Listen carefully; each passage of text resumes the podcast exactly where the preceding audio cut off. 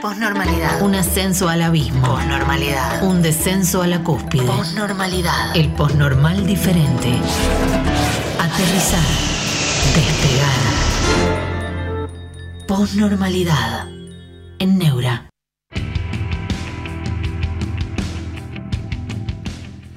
¿Cómo están? Buenas noches, bienvenidos a la posnormalidad. Noche de viernes. Para los que somos periodistas, el viernes no es el viernes de la mayor parte de la gente. Uno trabaja, yo mañana mañana trabajo, el domingo también. Pero igual es un viernes, eh, hay un clima, ¿no? Hay un clima. Además es un viernes que acelera, acelera las vísperas de las elecciones, de las pasos ya de las pasos nacionales. ¿Cómo estás, Facu? Buenas noches. Que no este domingo, el otro, van a acontecer y ahí, bueno, vamos a tener un panorama que no es el que no nos están dando las encuestas. Por supuesto, no, no, no estarían funcionando, ¿no? Porque claro, ayer alguien decía en Twitch, acá en, en nuestro diálogo, habría que encuestar a quienes no van a votar, porque eh, ahí está la cifra. Un intendente, creo que en. Creo que en un pueblo de Córdoba, el tipo se presentaba solo como candidato y perdió frente al voto en blanco. Es increíble. Y perdió frente al voto en blanco. O sea, votaron más, no fueron, a, no en blanco, no fueron. Perdió frente a la abstención. Fede Calace, profe, me puse a investigar sobre lo que dijo ayer de que el lenguaje moldea la mente y me fijé sobre el innatismo de Chomsky, claro, es un gran lingüista, y la hipótesis de Sapir-Whorf y el relativismo de la lengua. Mira, me alegro, que, disparemos inquietudes. No, efectivamente, no solamente la mente es lenguaje, para Lacan el inconsciente es lenguaje. Bueno, para Lacan, para Freud también, lenguaje particular que, acontece en los sueños. Pero para Levi Strauss, ya que eh, eh, entramos en ese mundo, las estructuras sociales tienen una gramática análoga a nuestra forma de hablar. Otro día lo explicamos bien, ¿no? Facundo Mayer, hace rato que están enredados los, los encuestadores, nadie daba dos pesos por Trump, bueno, con Trump le erraron también. En la primera, yo, miren, les voy a contar una.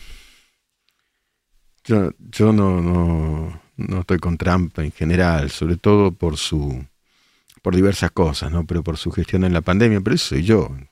Muchísima gente sí. Pero les voy a dar algo que a los de Trump les va a gustar.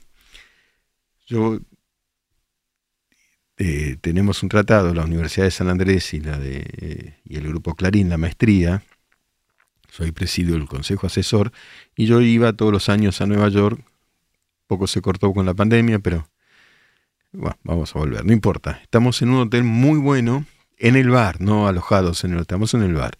Profesores, periodistas, conversando. ¿Quién gana? Gana Hillary, viejo. Escuchen. Gana Hillary. ¿Quién, ¿Quién puede ganar? Nueva York es liberal, ¿no? Sería terrible ganar este tipo. Y esa era la conversación. Y yo conocía de otros viajes al, al barman. Era un tipo ecuatoriano. Y ustedes saben que Trump estaba en contra de, de la inmigración y todo esto, ¿no? Pero este estaba instalado hace mucho. Le ¿y vos por quién vas a votar? Castellano le preguntó. Por Trump, me dice. ¿Pero cómo vas a votar por Trump si vos sos ecuatoriano? dice, mire, primero que yo ya estoy acá. Como diciendo, yo estoy legal. Segundo que yo los escuchaba ahí a ustedes, ¿no? Vive en otro mundo. Yo acá en este bar me quedo hasta las 4 de la mañana, vivo no sé dónde, pasando Queens. A las 11 de la mañana vuelvo, duermo 4 horas. Yo, todas las palabras del establishment político no me, no me caben, lo voto a este. A mí yo no lo hubiera votado nunca a Trump, ¿eh? Soy yo. Ahora mi amigo ecuatoriano, el barman, vota a Trump. Mis amigos intelectuales de los universitarios o del New York Times, etcétera, votaban a Hillary. ¿Qué quiere decir eso? Que pensarlo en la Argentina también. Fede, hablando del lenguaje altera hasta el tiempo. Por ejemplo, la gente que lee en hebreo y árabe ordenan de derecha a izquierda. Genial lo que decís. Genial. Y hay que ver el japonés y el chino, que es vertical. Claro, es, otro modo de distribuir el espacio también. Efectivamente, es impresionante, ¿no? Después hay otra cuestión que me impresiona enormemente y es la gente con una capacidad como innata, para citar a Chomsky, para aprender idiomas. Hay gente que, por ejemplo, yo le contaba hace poco, por suerte en Sicilia, eh, no en Sicilia, en Bolonia, a Lori Sanata, el, profesor, ahora se convierte en profesor de la maestría de Clarín, le digo, vos sabés que me entiendo el italiano, si me hablan tranquilo, no en dialecto, entiendo como entendemos los argentinos, entiendo ahí. Ahora, leerlo me cuesta mucho. Leerlo me cuesta. Leer un diario en italiano, leer una novela. Me, compré El Gato Pardo. El Gato Pardo es una novela de Tommaso de Lampedusa, es una novela extraordinaria. No la podía leer, pero le, leí en castellano. Y un diario tampoco. Y eso que el diario tiene la ventaja, digamos, de que vos en el diario sabés de qué están hablando, porque es el tema del día. Y Lori Sanata me dice que habla un castellano perfecto, parece nativo, es italiano, nació en Forlì, Forlì es por ahí, por Bolonia. Me dice, eh, Loris me dice, no, en tres días lo aprendes. Y yo le dije, Lori, vos lo aprendés en tres días, eh, otro idioma. Yo no puedo, no puedo aprender, no, no, ni lo intenté, no. Es difícil leer el italiano. Eh, Charles Henry Harrod dice que todo cambie para que nada cambie, profe. Y bueno, de pronto por ahí pasa eso, ¿no? Cambia todo, vamos a ver qué pasa, vamos a ver qué pasa. Cambia todo y no cambia nada, o cambia algo y las cosas cambian. En lo inmediato nada va a cambiar, si estamos hablando de las elecciones y del país. Eso seguro. Ahora fíjense, eh, ahí si los muchachos están Estamos este, con. Quiero mostrarles un video de Gabriela Cerruti que es, es la verdad me resulta inexplicable.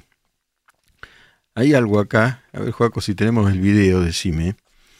Hay algo que es la eh, el, Instituto de Investigaciones, es el nombre exacto, de la UCA.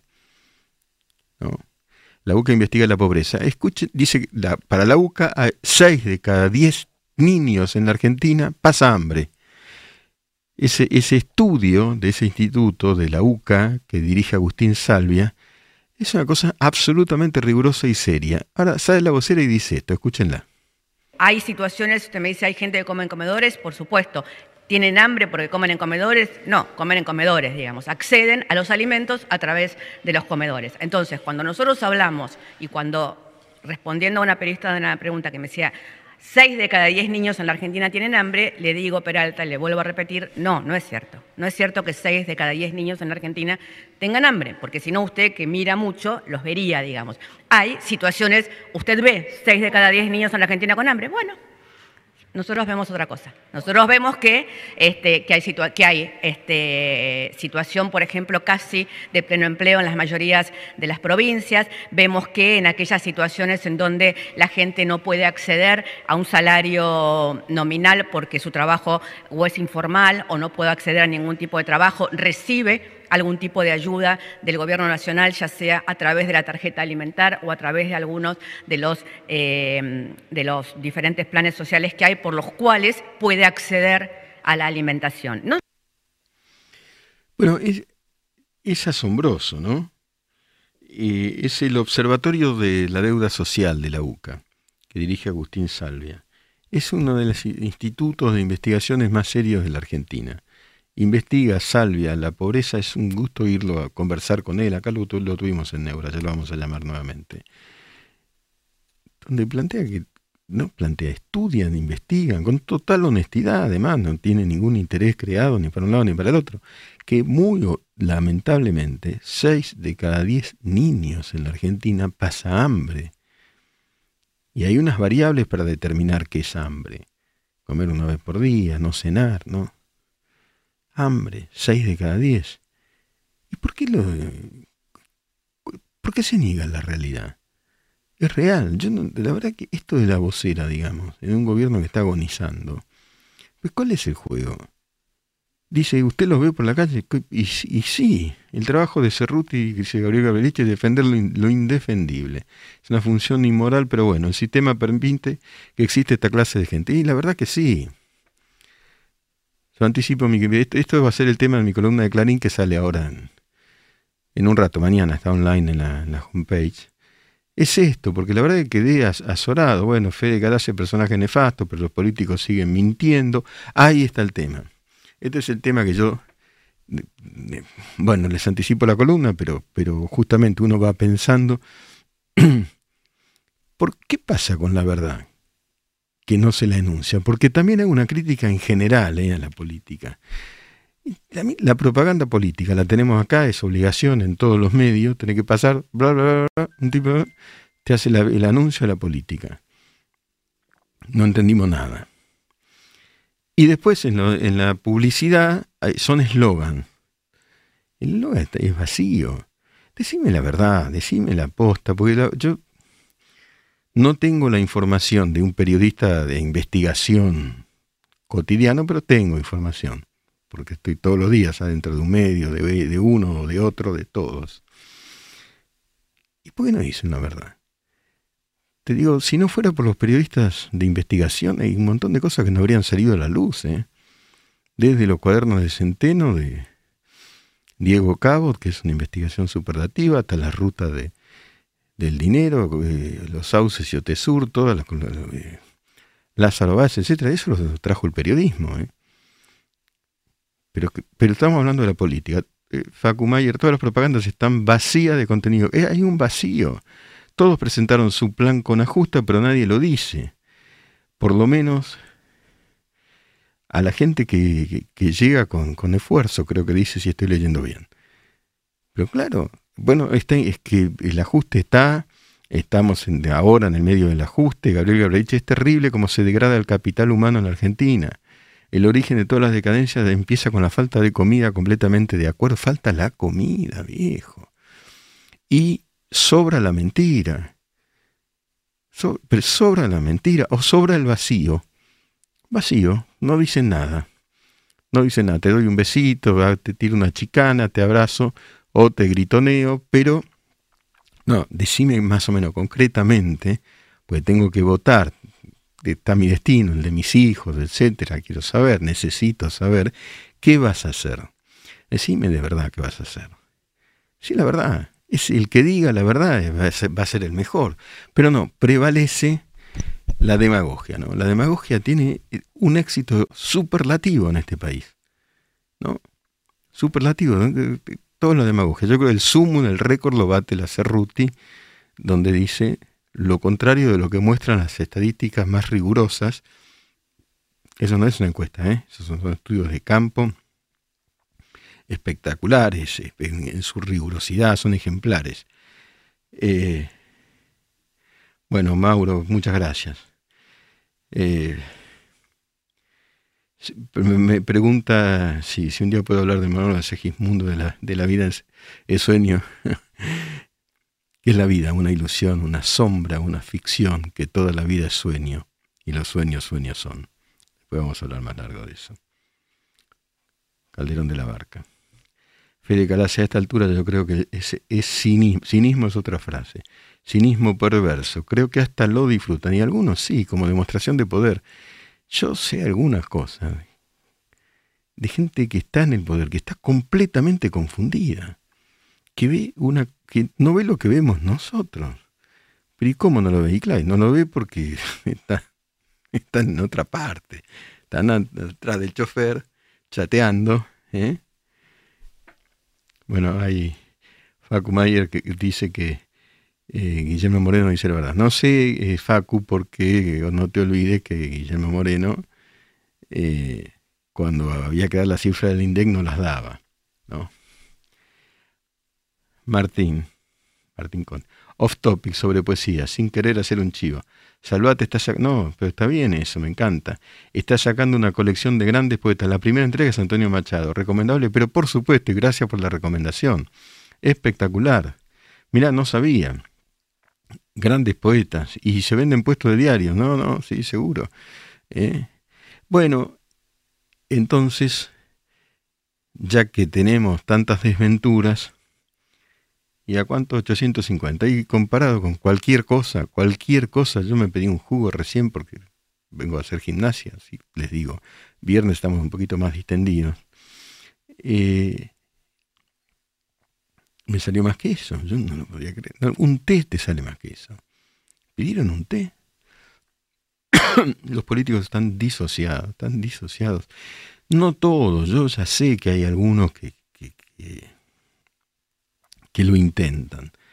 Pero la verdad es que a nosotros en general, a la, población en general, se nos está se nos están agujereando los bolsillos, ¿no? Es así. Y no solo eso. Ayer escuchaba, se cortó la luz en un hospital, en un hospital importante. Tuvieron que culminar las operaciones quirúrgicas. Me acuerdo, una era de próstata y otra de una hernia con la luz de los celulares. ¿Y cómo se cortó la luz si no había? Y, además no, entendí, los pacientes creo que quedaron bien. Eh, no entendí, pues cuando uno lo operan hay monitores, ¿no? Una cantidad de cosas, se miden el corazón, la, presión, etc. Bueno, con la luz de los celulares, ¿dónde estamos? ¿Quién se, ¿Quién se la llevó? Y los que se la llevaron, para decirlo en lenguaje casi callejero, ¿no? No la van a devolver nunca, ¿no? No. Olvídate. Olvídate, no la devuelven nunca. Bueno, vamos a hacer una pausa y seguimos. Postnormalidad. Un espacio abierto para pensar en libertad.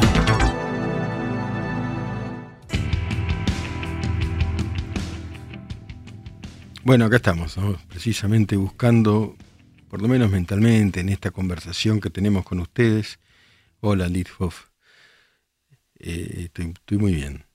Lo que estamos buscando es un post-esquema, ¿no? Salir de los esquemas que hemos repetido tanto tiempo, lo digo personalmente también, ¿no? Ojo, miren, yo vengo, no, no hay, porque Martín Conde dice que la disociación entre la clase política y la sociedad parece ser un fenómeno global. Yo vengo, por suerte, cada vez que lo digo, digo por suerte, de visitar varios países en Europa, en dos veces, por razones profesionales. Ahora vengo últimamente de Italia. Y, a ver, hay problemas, hay problemas. Nos, ¿Son los mismos problemas que tenemos nosotros? Italia, si yo tengo que hablar de, de Italia, de lo que vi hace 20 días, y estuve bastante tiempo y trabajando, fui a, primero a Sicilia y después a Bolonia, ya lo conté acá, a, a, trabajar con la universidad, con... Eh, es una fiesta comparado con esto, ¿eh? Es una fiesta. Es decir, hay una vitalidad en la calle, hay una alegría al margen de la lo fantástico que es Italia, pero vayamos a un país que está mucho más complicado que está al lado. También, por suerte, agradezco, estuvo. Bueno, dice Federica Lace, la democracia está en crisis. ahí vamos a ese tema. Ojalá se pudiera hacer una democracia directa como el siglo de, oro de Pericla. Ahí vamos a ese tema que me interesa. Vayamos a Francia. Voy, yo tuve que ir, hice una nota sobre Borges, después vamos a leer un poema de Borges, por supuesto, como todos los viernes. Fui a Ginebra. Y de ahí te tomas un micro de 20 minutos y estás en Francia. Pues eso es Europa también, ¿no? Eh, estás en Francia en un pueblo que se llama Annecy. Yo vi ese pueblo, estaba con un hijo mío. este es un paraíso. Ginebra también, por supuesto, en Suiza, pero eso, eh, más chico, la, gente salía de trabajar con una placidez. Pues Madrid, una gran capital, lo mismo. Y Francia tiene graves problemas ahora, graves problemas. Pero no es lo mismo, no, no hay de cada 10 niños 6 con hambre, no, no, no. Tuvieron peor que nosotros, ¿eh? tuvieron la Segunda Guerra Mundial y fueron muy responsables de muchos desastres a lo largo de la historia. Estamos hablando de hoy. Eh,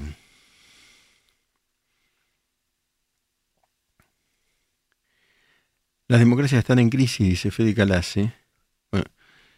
Hay una interpelación sobre el sistema democrático, justamente se ve en Francia. Es verdad. Hay una crisis del sistema de representación, también se llama. Ahora, la democracia eh, directa, Fede, como en el siglo de Pericles, la democracia directa del siglo de Pericles, que es el siglo V antes de, de Cristo en Grecia, es una democracia muy restringida. Iban los varones a la plaza pública y a mano alzada votaban de manera directa. Después se, se elabora lo que se llama la representación. El pueblo no delibera ni gobierna sino a través de sus representantes. Porque ¿qué ocurre con la democracia directa? Que es arbitraria, que es caprichosa, que hay un día de bronca, les pasó a Inglaterra con el Brexit. Mandaron un referéndum y no votaron.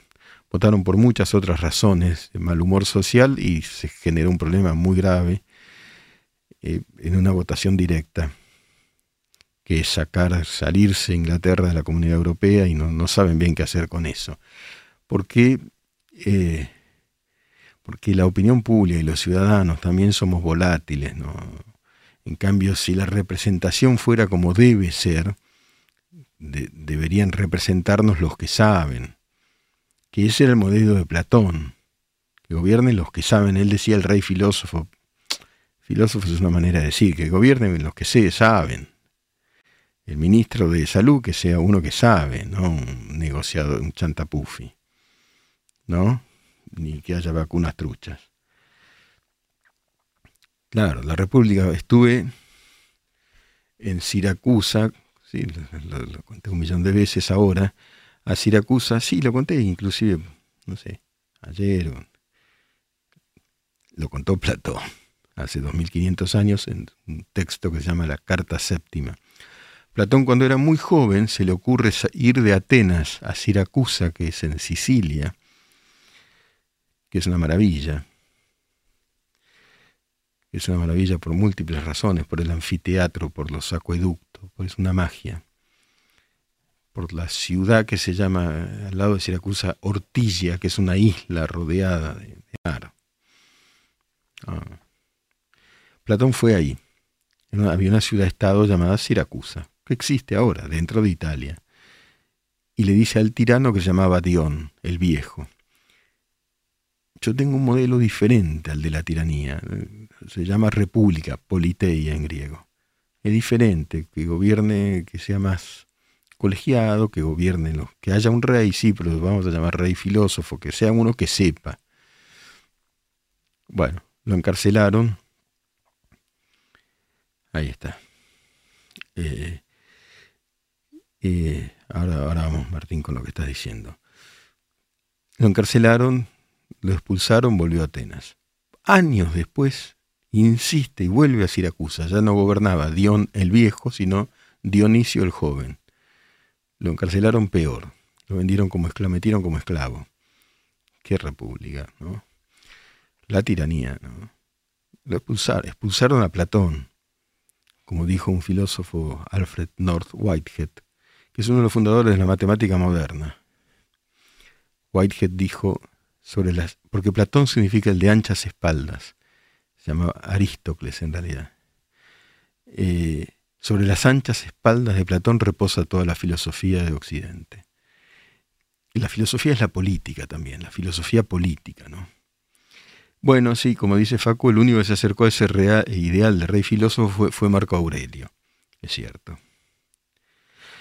Bueno, Martín Conti plantea, fíjense cómo la discusión se va enhebrando, podríamos considerar que la generación del 80 fue nuestra aristocracia platónica. Vos es que es bastante acertado, me parece eso, Martín, que es bastante interesante, que es realmente, fue una generación ahí, fue afortunada la Argentina, ¿no? Eh, Roca fue uno de ellos de quien hablamos ayer.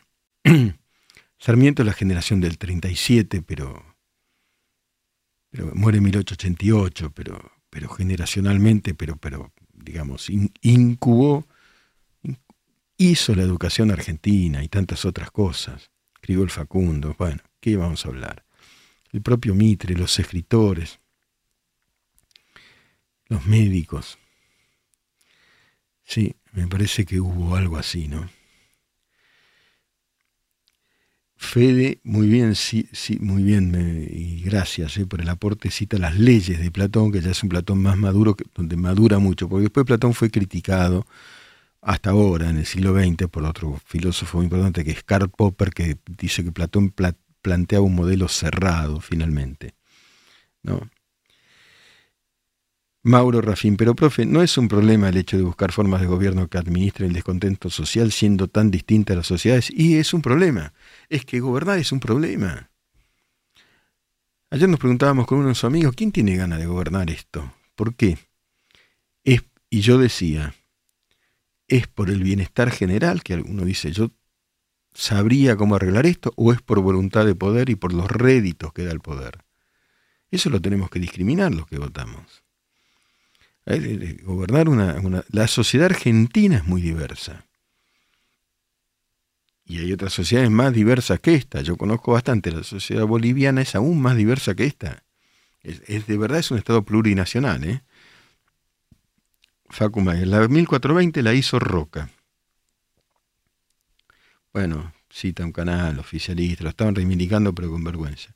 La ley 1420 la ley, es la educación argentina. La ley, se, corre del centro de la educación a la iglesia, le costó mucho a Roca recomponer después.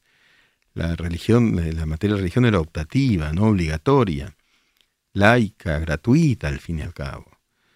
Bueno, fue, ese fue Roca, eso fue la generación del 80.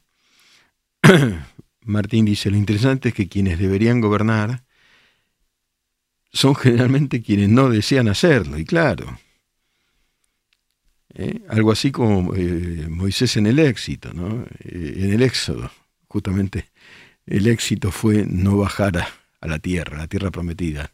Caminó en el desierto 40 años y no llegó a ver el fruto de esa caminata. y Fede dice, yo creo que es imposible que el hombre en el poder no tenga ambición, pero las instituciones deben regular ese impulso que todos tenemos. La ambición es humana y es correcta y está bien decía ah, eh, Adam Smith, ¿no? Greed is, good, es decir, la, digamos, la, no es la avaricia el término, la, como la envidia, como la, la, competitividad es buena. Yo quiero hacer el pan mejor que el panadero que está a media cuadra. Y eso es bueno, dice, porque eso va a hacer que yo trate de hacer mejor mi producto. Acá vemos, en general se ve todo del otro lado. Andrés Scheller dice, pero no fue exitosa ya que 20% nomás se fueron al éxodo. Bueno, pero es una metáfora el éxodo, ¿no? Es, en la vida hay que atravesar desiertos buscando una tierra prometida. Es una metáfora, ¿no? Creo yo que lo más importante es la metáfora. Carlos, hay mucha promiscuidad de ideales en la clase política. Hoy son enemigos, mañana amigos. Eso no te quepa ninguna duda. Y hoy, Carlos, y esto te lo digo como periodista, hay muchos que simulan ser enemigos y son amigos. Y es más, y son socios. Eso mucha gente no lo sabe. ¿no? Voy a utilizar una palabra de largo. Te están rosqueando. No todos, ¿eh? Por favor, no todos. Muchos. Muchos sí. Y bueno, y ahí es donde se ve eh, la... ¿Quién habla? Bueno, Carlos, la promiscuidad, claro. Promiscuidad en ese sentido, ¿no? En ese sentido. A ver qué dice Andrés. En el mismo foro, eh, jóvenes de 35 años. Bueno, los jóvenes son el otro tema. Y un gran enigma, y un gran enigma para los encuestadores. Fede Calace, ¿qué prefieren, un Salomón o un David? Bueno, un día tenemos que hablar del uno y el otro. Ciencia política me hicieron esa pregunta yo, y yo quedé sin palabras. Son dos reyes ¿no? del, del antiguo Israel, del Antiguo Testamento. Salomón es el del pacto, ante dos mujeres que disputaban una misma criatura. El rey Salomón dice, bueno, parten al medio, se lleva la mitad cada una. La que era la madre dijo, no, no, no, no, se la lleve ella. Ah, usted la madre. El rey David era un poco. David y Betsabé es una gran historia de amor. Dicho sea de paso, ya que hablamos de David y Betsabé, este domingo 19.30 vuelvo con los, el Zoom, con los cursos de filosofía, literatura y, y, mitología, eh, en filosofiaui.gmail.com, ahí está, ahí está en pantalla. Ahí se pueden inscribir quienes estén interesados, nos está yendo muy muy bien. En este caso son historias de amor, ¿no? Historias de amor va a ser todo lo que resta del año. Historias de amor, vamos a salirnos de la política y del barro. Ahí, historias de amor, pero empezamos con Ulises y las sirenas. ¿no? ¿Por qué? Porque ahí está todo. Ahí una maga, Circe, le dice a Ulises, mira, vas a atravesar estos mares y hay unas sirenas que te van a encantar, que te van a seducir. No las oigas.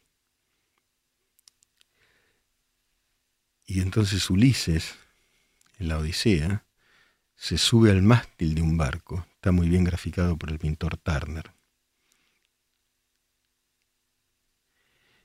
Eh, y se sube, se sube al mástil, se tapona los oídos y no las escucha. Ulises y las sirenas. Y yo ahí em, empieza el, curso, ¿no? No debió haberse arrojado al mar y sin tanta prudencia y, y lanzarse a aquella seducción que tan poderosa. O lo que hizo estuvo bien o hay que tener prudencia. ¿Qué significa el canto de sirenas? Bueno, este domingo después seguimos, seguimos con, la historia del amor, y, historias de amor y historia de la seducción, digamos. filosofiaui.gmail.com está toda la toda la, información. A ver. Andrés Scheller, en, un artículo de Foreign Affairs llamado The End of the Democracy, the Democracy eh, en Brasil el 47% de la población prefiere una dictadura que la democracia. Bueno, pero es grave, ¿no? Es interesante, digo, algo está pasando. En Brasil, de todas maneras, la referencia a la dictadura militar que tiene es diferente a la nuestra. ¿no? Lo vivieron de otra manera, fue otro proceso. Acá fue el horror mismo, ¿no? El horror mismo. Uno me dice que me tengo que achornar y todos los días tengo que achornar. Eh, Martín también. Andrés. Le responde Martín, los intereses siempre son distintos, pero esos intereses se originan solo cuando no se involucran, eh, no, te, no te involucras en poder administrar o creer que podés controlar esos intereses en conflicto. Bueno, ¿nos involucramos o no nos involucramos? ¿Cómo nos involucramos? Yo me siento involucrado, hablo de mí, cuenten ustedes, porque yo, como periodista, públicamente, me, juego, juego posiciones. Yo filmé una columna que sale en un rato, como todos los viernes, de hace años, años. ¿Puedo ser autorreferencial? Hay que hacer una columna toda la semana, años. Una podés hacerla. Entonces es un esfuerzo. Eh, la filmé, nombre y apellido. Le pones el cuerpo Después, viste, a los periodistas le dicen cualquier cosa. Y bueno, pero pone el cuerpo vos. Ponga, pone la firma, ¿viste? Ahora, yo creo que muchísima gente hace mucho. Que quizás son anónimos también, ¿no? Fede Calas a mí me dio lástima Polifemo. Yo creo que Ulises tenía Metis, que era apreciada por los griegos. Bueno, ahí está, a full, a full Fede Calas es un experto en la Odisea. Polifemo tenía un solo ojo y es toda una historia. Marite, se habrá esperado en todas las épocas que los cambios fuesen rápidos, no parece que estemos tan mal, solo evolucionando, sufriendo o no los cambios. Bueno, es otro tema, ¿no? Los cambios son lentos, son, los cambios estructurales, los cambios profundos son lentos. de todas maneras, por ejemplo, la inflación no se supera, estos niveles de inflación no, no, no piensen que el año que viene no la tenemos. ¿eh? Si la tenemos, por ejemplo, lo, que algunos proponen es una dolarización, yo no, soy economista, lo que sé es que eso produce una gran desigualdad, porque si vos traducís tu sueldo a dólares, no lo tenemos. Lo que sí hay, por ahí alguien decía, y con razón, hay una gran degradación del capital humano, del capital social, y también hay capital social y capital humano. Las dos cosas ocurren en este país. Están los que de verdad eh, saben o insisten o trabajan o solidariamente o culturalmente, está lleno de obras de teatro, contra viento y marea, lugares donde se eh, practica danza, tango, coros, chicos que van y vienen, que estudian, que juegan al fútbol y que eso es capital social también, ¿no? que, los clubes, eh, yo vengo a un club a hacer gimnasia. Gente de mi edad en general. Voy a un club, gente de mi edad. Y laburando con la gimnasia, ¿viste? Y eso es capital social, y hablar con el tipo de al lado, con la señora. Bueno, las dos cosas. Y todo bien, y está todo bien. Y también hay sitios, y también está todo mal. Las dicotomías, ¿no? Las dicotomías de un país dicotómico el país dicotómico. Dos Argentinas, una Argentina que es dos Argentinas, por lo menos. Vamos a la última pausa. Posnormalidad. Filosofía en radio. En Neura.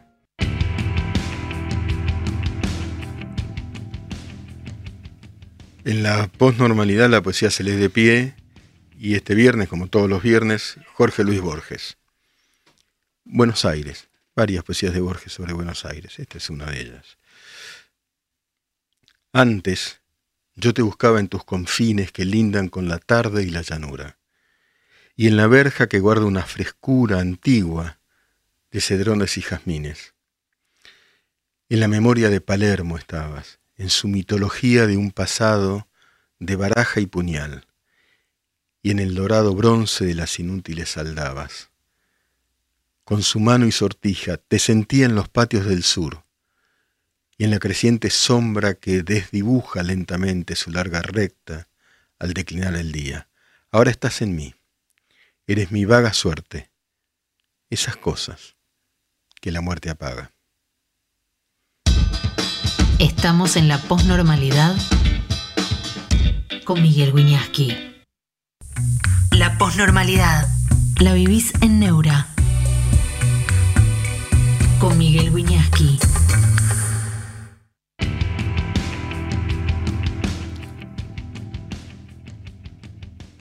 Se va terminando el viernes, empieza a terminarse para algunos, recién empieza porque recién empieza la noche, y va llegando el sábado, y así. Y así es el tiempo. Techera le responde a Marité, dice, estamos mal porque el mundo eh, desarrollado ya superó mucho de nuestras discusiones diarias. Y por eso que hace 50, 60 años discutimos lo mismo que ahora y las soluciones son las mismas. Marite responde, así es, Techera, son solo, solo son 50 años evolución de antigüedades. Eh, y habla de, de 1880, llega hasta Tesla, 2023, etcétera, sí.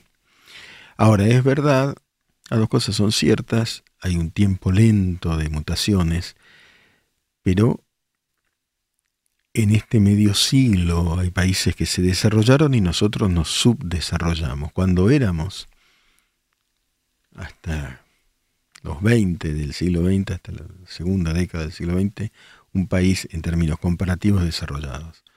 Nos subdesarrollamos. ¿no? Y entonces hay cosas que a nosotros nos parecen normales y que no son normales en el mundo desarrollado. Yo les voy a dar un ejemplo muy eh, bueno, elemental si se quieren. En el mundo desarrollado los chicos no tienen piojos, ni los grandes tampoco. Acá todos los pibes tienen piojos. ¿Por qué? Porque el arenero tiene piojos, porque la escuela, porque esto es elemental.